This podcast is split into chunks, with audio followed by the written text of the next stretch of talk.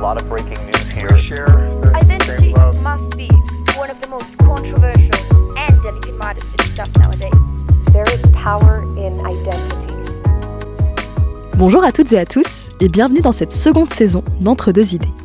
Je suis ravie de vous retrouver pour cette nouvelle saison, sous un nouveau format et un nouvel angle éditorial.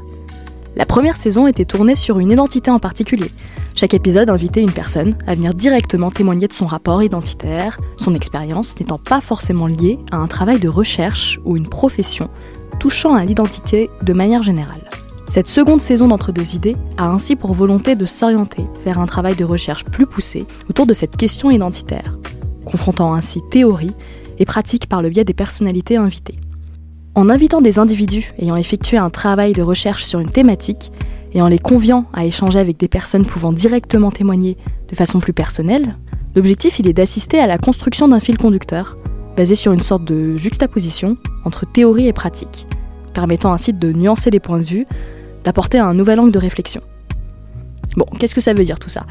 En gros, concrètement, tout comme moi, j'aurais aimé voir à l'écran davantage de premiers rôles occupés par des minorités, J'aimerais que ce podcast ajoute sa pierre à l'édifice, aussi petite qu'elle soit, à la sensibilisation des auditeurs et auditrices face à la représentation des minorités, à la réflexion portant sur le large spectre des identités. En attendant la sortie du prochain épisode, je vous propose qu'on se retrouve sur Instagram avec le nom Entre deux idées, donc idée, un i et un d comme ID, identité, tout beau jeu de mots.